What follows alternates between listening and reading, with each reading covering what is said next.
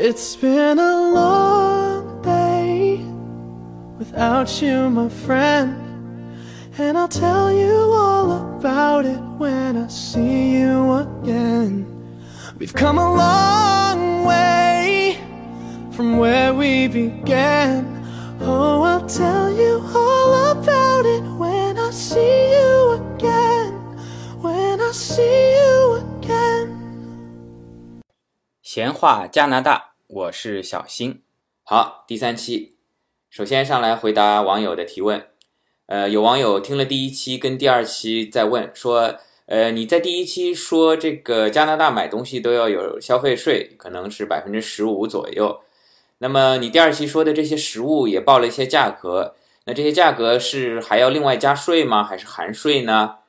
呃，那我告诉你，这个价格是不含税的。但是在加拿大呢，这个食品是不需要交消费税的，因为这个可能是国家认为这个是居民生活的必需品，如果再收税的话，可能对低收入的居民负担比较大，所以食品是不用加消费税的。那么你到超市去买任何的吃的蔬菜水果，包括牛奶、鸡蛋，甚至说油盐酱醋糖调味品，都是不用付消费税的。但是很奇怪，呃，巧克力啊、冰淇淋啊这些就是要加税的，因为这些可能认为它不是必需品。呃，还有一个奇怪的事情就是说，呃，这边可能认为薯片是个主食，在买薯片这类零食是没有消费税的。那么还有什么东西是不用交消费税的呢？哎，在加拿大去年刚刚通过了一个法案，也是我们妇女同胞在争取得到的，就是什么呢？就是咱们这个女性用品，这个卫生巾是不用交消费税的。女性的议员就提出来，因为这个东西只有女士在用，如果你征消费税，那就等于一个性别歧视，单独对女性征税。所以呢，国会就批准了这个提案，就是从去年开始，这个卫生巾就不用交消费税了。那么之后呢，就有男性议员提出这个安全套，咱们是不是也免税？这个后来就没有通过，因为可能是认为这个是双方都要用的。那么说到这里，跑题一下，补充一个小知识：各位 女性网友，咱们如果到了国外旅游也好，常住也好啊，如果刚好哎碰到了这个生理期，那么要去超市啊，还是哪里啊去买卫生巾？那么这个卫生巾的英文怎么说呢？在这边，您到了超市，您不可能跟人家比划这个东西，对不对？那么英文怎么说呢？这个你只有真正到了国外，平常用到才会发现。这边的卫生巾的英文其实很简单，就叫 pad，对，就是那个 iPad 的 pad。那么比较薄一点的护垫呢，就叫 liner。自从我知道了这个以后呢，每每在床上。拿着 iPad 刷微博的时候呢，总感觉怪怪的。那么各位女性听友们，嗯，到了国外以后，再不再也不用担心这个问题了。到时候英文可以跟人家说。您常听我们这个节目，您就长姿势。各位美女请转发，才女评论，淑女请点赞，谢谢。在很久很久以前，你拥有我。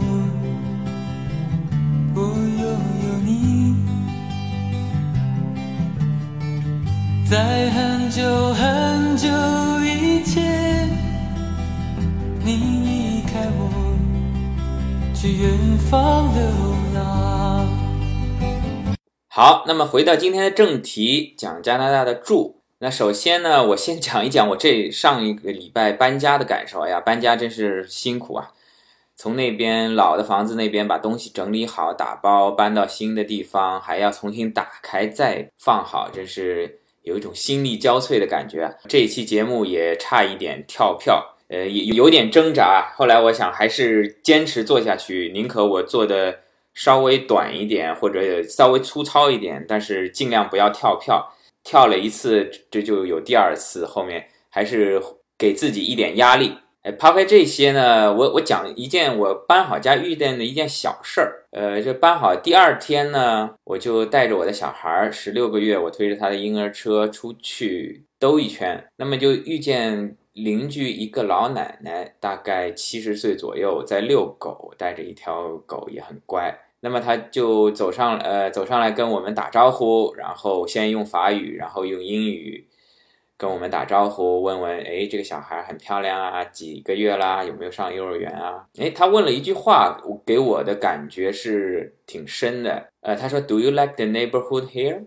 那从这里我就感觉到，其实他是在有观察的。哎，这边一家新搬进来了。是什么人？是租的还是买的？呃，他是什么民族啊？诶，他会他会观察，呃，这其实跟我原本印象当中的外国人的那种呃非常注重隐私啊的那种感觉，其实呃不太就是不是我原来的那种感觉。说到咱们中国人的邻里关系呢，像我小的时候，八十年代九十年代那个时候，呃，邻居们还是有句话俗话说得好，远亲不如近邻，呃，邻里关系呢还是。比较互相都很熟悉、很认识，呃，互相也都知道大概是干什么的，家里的情况，甚至邻居的七大姑八大姨的亲戚都是认识的。到了现在呢，原来是远亲不如近邻，现在是什么？现在近邻不如建群。这个可以看到一些小区里面，这个在小区的微信群啊、QQ 群啊，或者小区论坛啊，这个大家还能活活跃，很热络。那其实真正邻居之间呢？又不太认识，那彼此知道孩子的长相，却不知道家长的模样。就是说，在微信上面，经常这家长喜欢晒孩子啊，互相点赞啊，那都知道小哎，这是谁谁家的小孩这个是，比如说这个是轻舞飞扬的小孩这个是薛蛮子的孙子，对吧？这个，但是家长长什么样不知道。片面说，哦，原来你就是那个谁谁谁的爸爸啊。呃，那么在加拿大这边呢，当然我也。只有一年半的时间，不敢说非常了解，但是这边的加拿大的本地人呢，其实也是蛮关心邻居的，但是他们不会主动上门去问了，就是说，哎，你是在哪上班啊？每个月赚多少钱啊？你这个你有没有小孩啊？结没结婚啊？你们是同居啊，还是结婚啊？当然不会主动上门去问，但他可能会侧面的去打听，通过 A 邻居去问 B 邻居的事情。这样，特别是这些就是老年的妇女啊，呃，非常的八卦，有点这个我们朝阳群众的感觉，非常爱打听。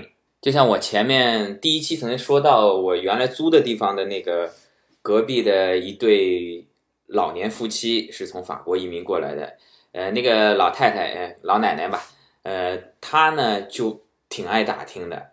因为我们的房东呢，房东是中国人，呃，很早之前来的，呃，不太会英文，所以平常他们可能聊的也比较少，所以他就会通过我去打听，说，说你房东，哎，好像这两天没看到啊，去哪儿啦？啊，我说可能是回国啦，哎，什么时候回来呀？会打听这些事情，然后说，哎，他院子里种的那个是什么花？是是什么？他他会问，然后你你你跟他聊起来，对面其他的人呢，他有说，哎。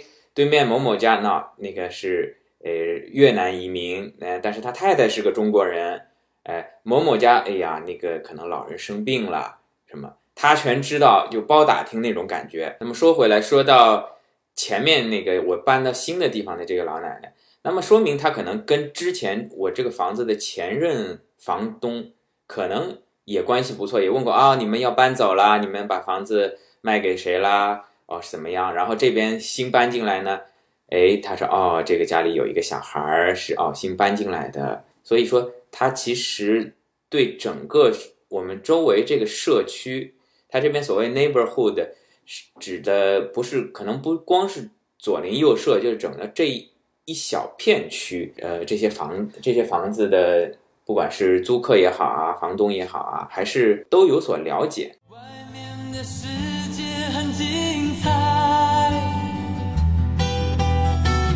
外面的世界很无奈。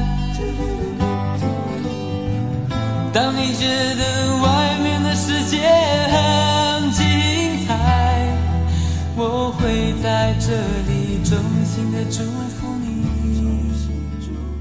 好，接下来说说加拿大的这个房型，大体上就分为两种，一类是公寓，一类是 house。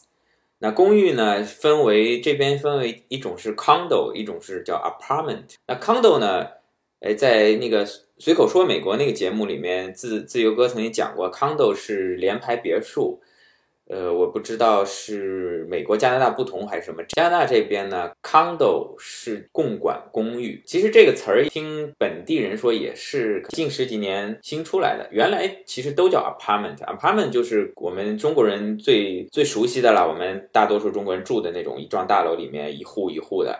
叫 apartment，那 condo 呢？所谓 condo 就是比较新式一点的共管公寓，什么概念呢？就是说原有的 apartment，因为国外房子都是个人的嘛，呃，它那个 apartment 基本上，比如说不管三层也好，四层也好，里面八户也好，几户也好，户数是比较少的，一栋小楼，一个个人买下来，然后呢，里面单独的一套一套的房子出租，这种可能叫 apartment。那么 condo 呢，可能就相对来说是一幢。比较大的大楼，至少是五六层以上，多数是在十几层以上。里面呢都是有好多好多的单元，呃，一层差不多都要十十几个单元，嗯，然后呢，整个因为这个楼比较大嘛，所以它是需要有物业管理的，呃，整个大楼需要有一个物业管理，呃，要交物业费的，这种可能是叫 condo。其实 condo 也是 apartment 的一种，就是说你不是自己独立一幢房子占一块地这种 house，那。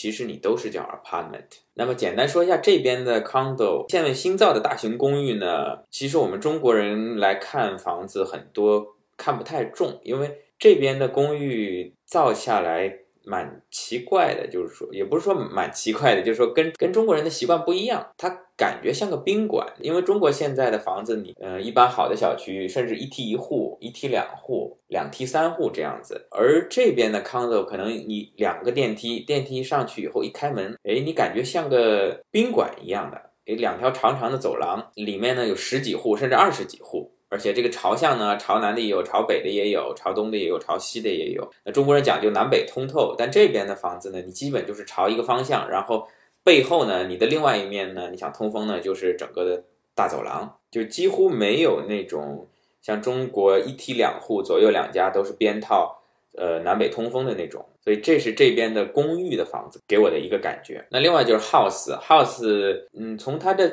建筑是不是连体的来说呢？分为独立、半独立和连排。独立就是你一块一块地上面只有你一幢房子，整个这块地旁边的院子、前面院子、后面院子都是你的，然后左右两边都是，左右两边也都是有一一小块草地是你的。半独立呢，相当于国内的双拼，就是两幢别墅拼在一起，以中间为界，下面的地呢也是一家一半，各占一半。嗯，可能左边这家只有左边的一条小草坪，就侧面的草坪；右边这家只有右面的。那么还有一种就是整个的叫 attached，就是连排，就是可能一排一排小别墅，大概嗯多的最少有三户嘛，才能叫 attached 嘛，多的可能五六户甚至更多，也是把这下面的地分成每一块一块的，每家都是有前院跟后院。但是你如果在中间的这块呢，你从你的前院走到后院，你就不能通过你侧面的草坪了，因为你侧面是另外两家。那你只能通过你自己家的房子进进到自己家的房子，然后从后门再走到后院。那么在整个北美，不管是美国也好，加拿大也好，应该说还是地广人稀，所以这个房子相对来说都是房间都是很很宽敞。然后一般这个 house 呢都有一个半地下室，在加拿大这边。都是半地下室，就是大概高出地面一点五米嘛，所以这边的一楼一楼的地板其实是在地面之上一点五米，而下去以后地下室呢，大概一点五米在地上，一点五米在地下，半地下室。半地下室通常会用作车库，然后洗衣房，呃，设备房，就设备就是一些热水器啊，然后冬季取暖的炉子啊，通常还会有一个大的，他们这边通常会有一个叫 playroom，很大的一个，呃，除了正常一楼的客厅以外呢，会有一个很大的 playroom，会招待朋友啊，有的甚至呃可以开一个小型的小型的舞会，招待比如说五六个人、七八个人亲戚啊到家里啊。来跳跳舞啊，听听音乐啊。然后这个地下室呢，在夏天呢不热。说加拿大的夏天，在蒙特利尔这边夏天有几个月还是挺闷热的，到了三十五度以上，但是而且湿度比较大，就会觉得房子里比较闷热。但地下室呢就很凉快。那冬天会不会很冷呢？冬天其实反正是开暖气。在我之前第一期也有讲过，无论是在你任何一个房间，你都可以把它打到二十度以上都没问题。前段时间，国内曾经炒过一个话题，就是说要打开开围墙，把小区的围墙打开。呃，理由呢是疏导交通，增加城市的毛细血管。其中有一个说法呢，就是效仿国外的先进经验。那么是国外的情况是不是这样呢？哎，确实是这样的。国外所有的房子都是靠马路的，区别只是你靠的是一条比较繁忙的大马路，还是一条幽静的小马路。那么一般靠大马路的都是公寓。比较高的房子，十几层的 house 呢，通常是在比较幽静的小马路边上，所以这边没有围墙，也就没有国内所谓的这个超级大盘一个大小区围墙里面，你从小区家里面走到小区门口，甚至走走十分钟以上的这种小区是没有的。关于这个。打开围墙能不能疏导交通的问题呢？那我觉得是没有太大的效果的，因为你这些小马路呢都是通向一些 house，你只有住在这的人你会开进来，因为这些小马路，嗯，下一期我们可能会讲出行的问题，讲呃北美的交通规则。这些小马路上面呢，都是限速很低的，都是小朋友平时都是在马路上甚至玩球，然后每一个路口都会有停牌 stop，在这边的交规呢，是你到了停牌就必须停三秒，然后再走。那问题如果说从 A 地到达 B 地，你有大马路，即使有点堵车，你不去走大马路，你去从小毛细血管绕的话呢，这我感觉是不太现实的。那么其实打开围墙这个问题呢？其实并不是一个交通的问题，我觉得这还是一个物权的问题吧。就是说，你对你所拥有的房子也好，地也好，你有没有你的产权？说到底，还是一个对私有财产尊重的问题。那么今天可能说我要疏导交通，打开产权，那么明天我说城市里有好多流浪汉，你的客厅也空着。那要不要疏导一下呢？这个问题我觉得大家值得深思。那在加拿大，这个房子都是永久产权，国内是七十年嘛，但是是你是每年要交地税跟学校税的，呃，税率大概在百分之一点几吧，因为按照各个区不同，即便在蒙特利尔，就是说它下面各个区都会有自己定的各自的税率，呃，上下差别不大。其实，在国外你就很感觉到这个政府的权利不是自上而下，而是自下而上。各个区呢会自己定，你这个小这个这个社区你税收的高一点，但是呢，我把路我这些钱把路修好，把绿化搞好，多雇佣一些警察，那么这个小区的治安好一点，然后学校造的好一点，那你多交钱也愿意。那你说我没钱，我愿意住稍微差一点的小区。保证基本的治安就可以了，那我也不需要太漂亮的绿化。那可能路呢，可能路地上有个坑坏了，可能会过很长时间才会来修，不是修的那么及时。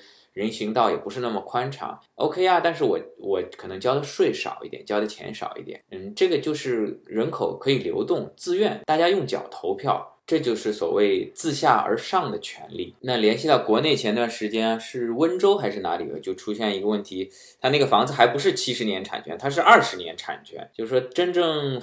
房主想卖的时候，这个二十年已经到了，就产生不能过户的问题。那是免费给你续用呢，这块地还是交钱呢，还是国家收回呢？这个始就是始终没有太搞清楚。那相信这个事情一旦有一个定论，可能会引起连锁反应吧。所以这个二十年是到了，那其他七十年的怎么处理呢？这个还是一个挺大的问题。所以说，房产税增加了平常的持有成本，但是相对。产权会比较明晰一点。国内的商品房是商品房私有的，但是又有七十年的产权，这个问题，嗯，就有点拧巴。中国特色嘛，中国特色的社会主义。但国外也不是没点都好，国外也有不好的，就是其实对你家的院子有点权利跟义务不对等。怎么说呢？特别是你家的前院，你要负责清理，你草长得长啦，或者有垃圾啊，会受到投诉。但是呢，又不能完全由你来做主，把哎前院这棵树挡住我的阳光，我想砍树不行，这棵树是政府的，它就种在你你家里，种在你的前院，但你不能动它，哎，你不能去乱砍，哎，这不正好是春天了嘛？就我原来租的那个地方门前刚好没树，那可能政府今年可能有这个预算了，他兜了一圈，发现有几个地方没树，他于是就插了块牌子说我要在这里种树，那你能做什么呢？你唯一的权利，你是登录网站，它有四个树种给你选，你是枫树啊，是杨树啊，是什么树？你有四个树种可以选。呃，但是说回来，你选的你只有建议权，最终他是不是种了你选的树还不一定。这是我个人觉得不太合理的地方。即便是这边土呃老外。我跟他们聊起，他们有时候也会抱怨这个问题。那从政府的角度呢，他可能认为这个院子是你的，但是这个整这个整体的景观是属于城市的，所以他有权利提要求。那么这边比较好的社区呢，其实邻居们互相都认识的。说到这里，给安利安利一部美剧《Fargo》冰雪暴，在第一季里其实有一个桥段是这样子，就是那个杀手 Marvel 停在那个警察小区下面，想要杀那个警察嘛，找机会，然后就会有隔壁一个好事者也好，好心人也好，就会敲敲他的车窗，说你这辆车我不认识，你想干什么？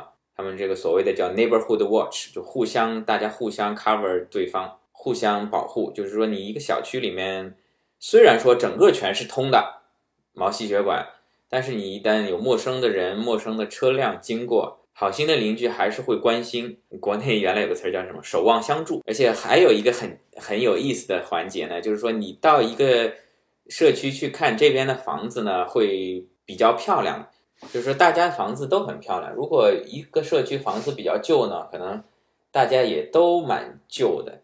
呃，其实说实在，这边的很多 house 都是百年老宅，并不稀奇。然后很多都是五六十年代、六七十年代，在加拿大经济非常好的时候，那时候造的。但是你从外立面根本是看不出来。我把照片呃给我国内的，我给我的父母看，他说：“你这个房子蛮新的吧？有十年了吗？”我说：“你使劲猜。”他说：“难道二十年？”我告诉你，其实跟我父母年纪都接近我父母的年纪。将近六十年，我听这边的邻邻居讲呢，他说有这边所谓的 computation，就是说你如果一个邻居，诶，他把外墙重新砖墙重新换了，换了比如说漂亮的大理石啊，或者是木质的结构啊，那么他的邻居也会把房子弄得漂亮一些，诶，就像比赛一样，那么整个社区就都大家的房子都很漂亮，互相带动。还有就是这个花园，也有的真的像弄得像这个。当然不是中国呃苏州园林啊，有点像那种欧洲园林的感觉，呃，夏天种的各种各样的花，冬天当然全部是下雪看不见了，夏天会种各种花，各种树墙，每家每户都种的非常漂亮。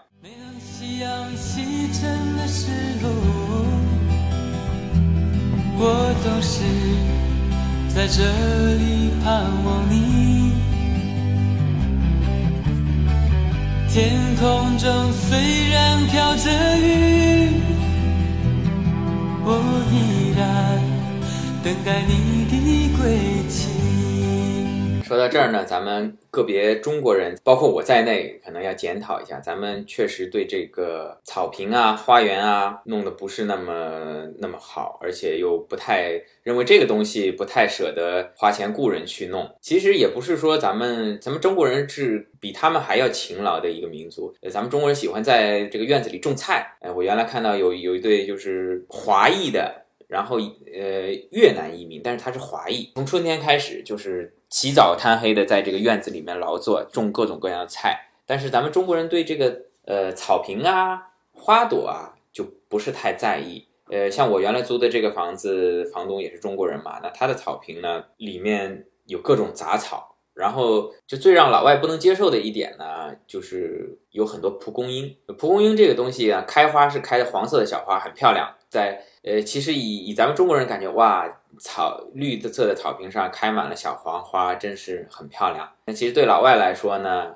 他觉得草坪就是草坪，高矮都要一样高，草种都是一种草种，就是绿油油的一种草坪。那蒲公英最大的问题呢，还不是这个花，等到黄花开好了以后呢，您知道蒲公英的种子呢是会随风飘散的。那你如果有一户人家没有很好的打理自己的草坪，有了蒲公英，好了，整个一条街道，整个一个社区，家家户户都会有蒲公英，那么这个就会令老外非常抓狂了。他他辛苦了一天把这个草坪割好，然后第二天长出两朵小黄花，然后过两天又开花了。开好花以后，又变成蒲公英种子了，整个院子里全是。这个他们是要疯掉的。所以我原来的房东也没少被邻居投诉，经常会收到政府的这个警告信，叫他赶紧割草。然后说到这儿，认为加拿大是一个移民国家嘛，那么各个种族、各个民族都很多。那么有一点，其实在国内就是说，老外有一种说法，就是老外不晒衣服，所有都用烘干机。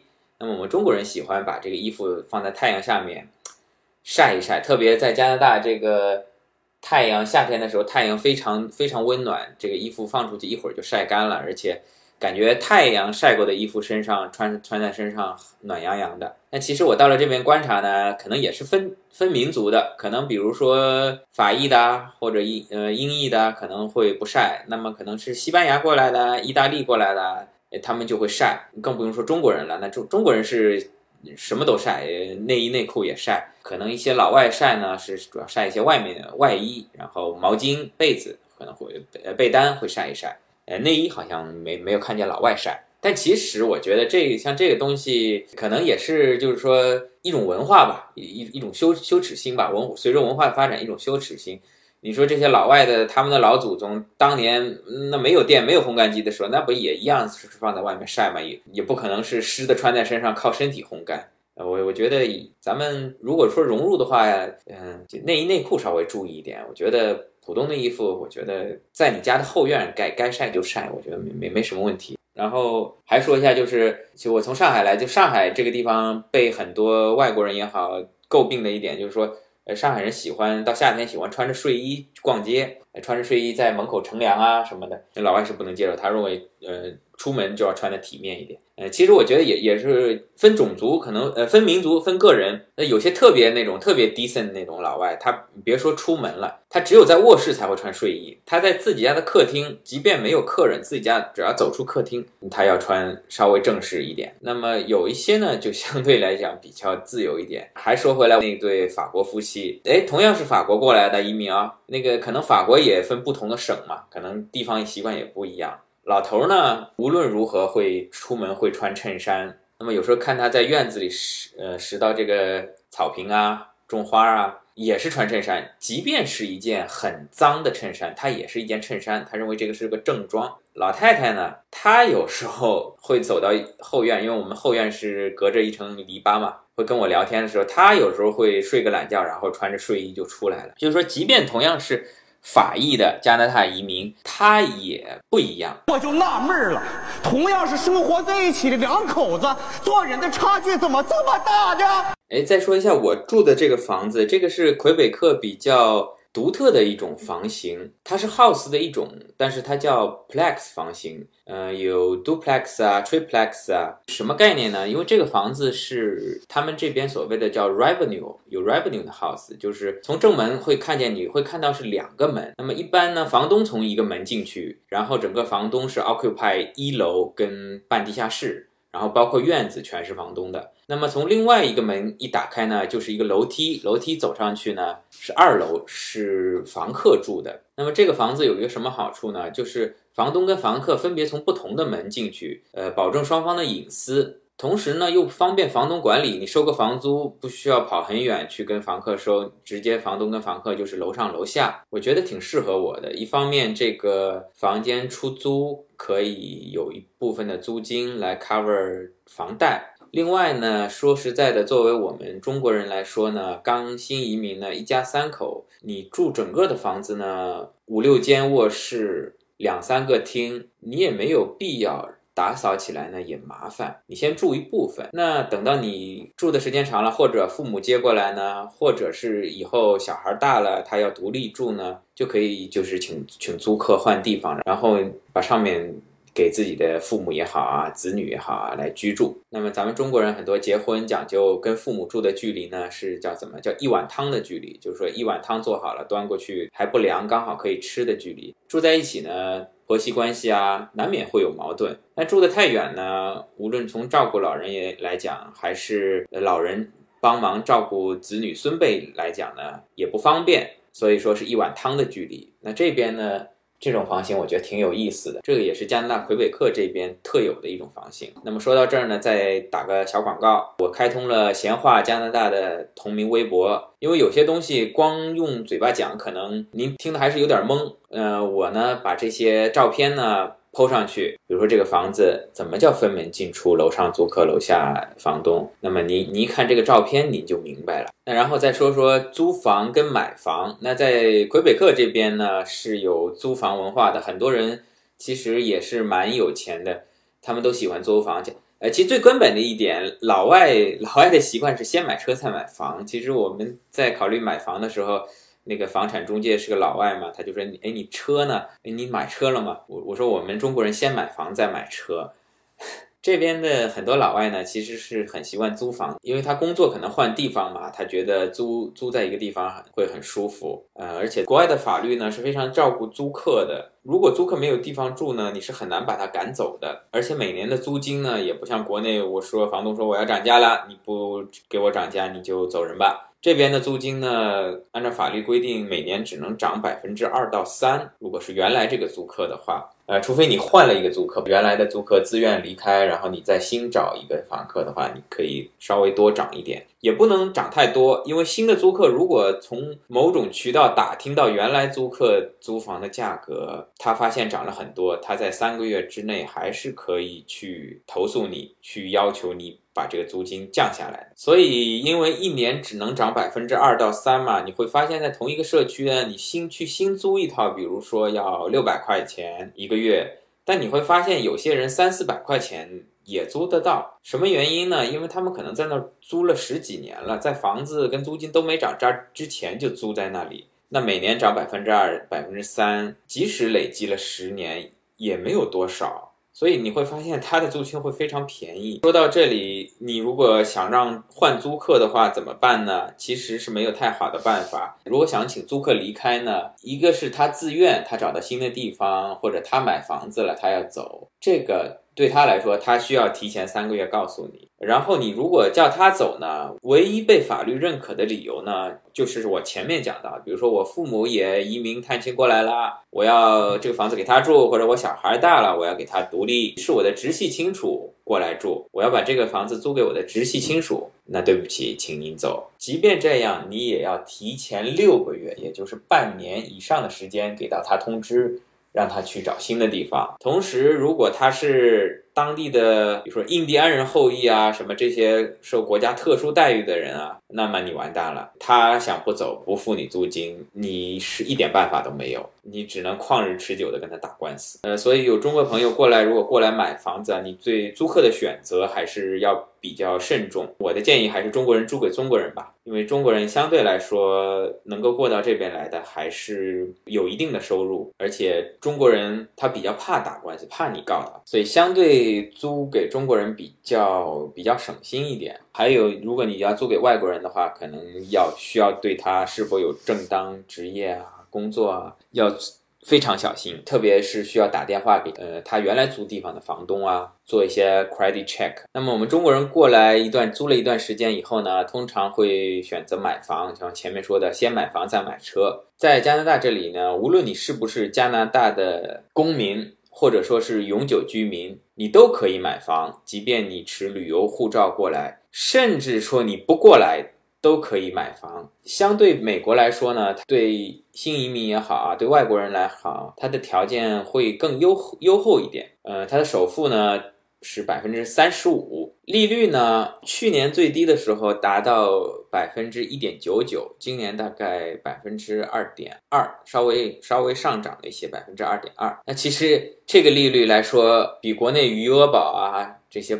宝宝的利率还要低了，也就也就是说，呃，比国内的存款利率还要低，相当于你贷款买房还能还能赚点利率。那么对贷款的审核呢？因为这边房产泡沫可能还没有那么大，所以对贷款的审核呢，如果你是外国人或者说是新移民，付百分之五三十五的首付以以后呢，跟国内贷款的审核不太一样。国内审是审核你的收入，你有没有能力还这个款，而国外呢，他认为你新移民肯定是没有工作，或者是外国人你。在国外的收入，他去调查，你给予他一个假证明，他也查不出来，没有意义。所以呢，他要求你存满第一年的按揭，也就是说，你付了百分之三十五的首付，然后你第一年要付多少？付多少按揭呢？比如说，你第一年还要付一万刀的按揭，你就把这一万刀贷款的当天存到他的银行。通常来说，他就可以批给你贷款，然后你只要贷款批了以后呢，你把账上这个钱再拿走也没有问题。那么为什么我觉得说国内的人不过来也可以买房呢？因为我就在因为我在银行办贷款的时候呢，就曾经看到有人拿中国的身份证，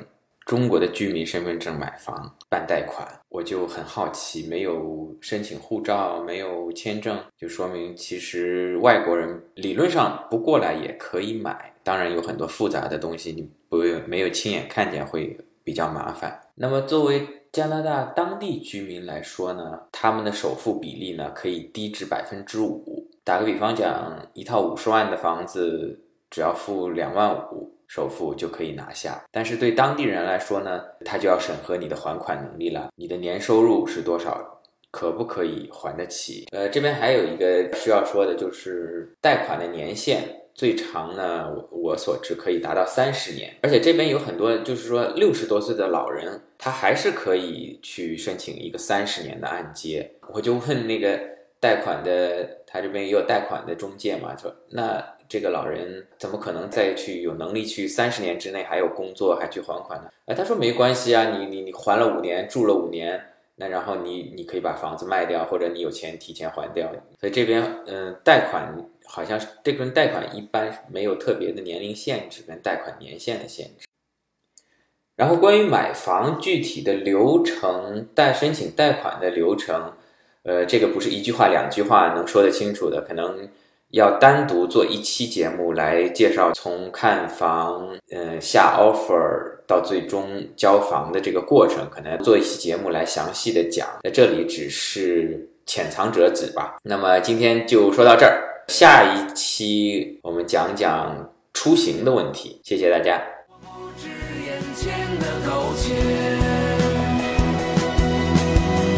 还有诗和远方的田野，你赤手空拳来到人世间，为找到那片海不顾一切。好了，这一期还是有一个彩蛋啊！说了这么多房子的问题，那中国人最关心的就是，呃，贵不贵？房子贵不贵？加拿大的房子呢，可以说是冰火两重天，在华人聚居的温哥华和多伦多，这个房价是飞涨，也也也造成了本地居民的一些抱怨，年轻人甚至买不起房，只能继续啃老，或者说，甚至他们这儿有一些年轻人合伙买房。在其他地区呢，包括前前几年很热的卡尔加里石油城，因为这个石油价格的下跌，石油公司的裁员，使得那边的房价呢有所下降。在我所待的这个蒙特利尔呢，因为是讲法语的，所以很多中国人过来会有一些顾虑，所以房价也是比较平稳、温和上涨。一般的普通的 house 呢。大概也就是在三十多万就可以拿下，那折合人民币也就是一百五六十万、两百万不到的这个情况，还是比较有性价比。那么对于加拿大房价有没有泡沫，多伦多跟温哥华的房产会不会崩盘？那关于这个讨论呢？呃，在加拿大本地的媒体呢，也一直被有提及。有些分析师说，泡沫很大啦，很危险；有一些呢，认为还可以健康发展。那么这个东西其实呢，市场是最聪明的。有没有泡沫？其实春江水暖鸭先知。银行会不会继续放贷？肯不肯放贷？这是一个很关键的指标。那我个人觉得，如果说加拿大的房产会会崩盘，这种论调给我的感觉啊。我在二零零四年就听到中国房产要跌价的这种论调，那对此呢，我只能是呵呵，因为全球经济比较低迷嘛。那么除了美国敢于加息以外，其他国家都是维持低息放水的状态，而实体经济呢又不是那么的有吸引力。你可以看到，除了大家在所谓的互联网加上面烧钱，其他的呢，那 也只能投资房产。所以我觉得目前加拿大房子的价格跟国内相比还是比较有性价比的。那觉得会跌价呢？那我觉得可能是一种错觉。那人生的三大错觉嘛，第一错觉股票要涨，第二错觉房价要崩盘，第三个错觉他还爱我。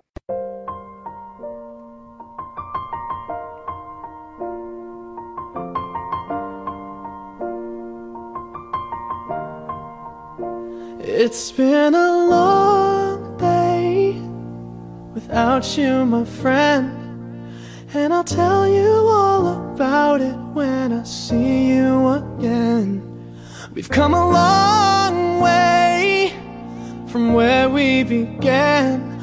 Oh, I'll tell you all about it when I see you again. When I see you again. Damn? All the planes we flew, good things we've been through. That I'll be standing right here talking to you about another path. I know we love to hit the road and laugh, but something told me that it wouldn't last. Had to switch up, look at things different, see the bigger picture. Those were the days, hard work forever pays. Now I see you in a better place. See you in a better place. Ah. How can we not talk about family when family's all that we got?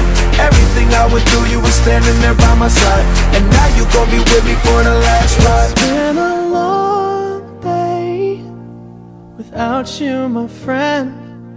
And I'll tell you all about it when I see you again. See you again. We've come a long way Came a long way. from where we began. You know we Oh. I'll tell you all about it see you again. I'll tell you. When I see you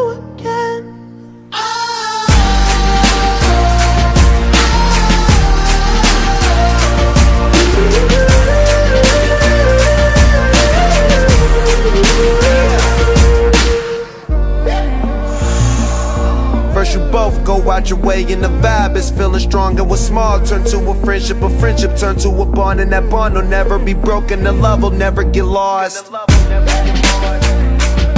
And when brotherhood come first, then the line will never be crossed. Established it on our own when that line had to be drawn, and that line is what we reach. So remember me when I'm gone. How can we not talk about family when family's all that we got? Everything I went through, you were standing there by my side, and now you gon' be with me for the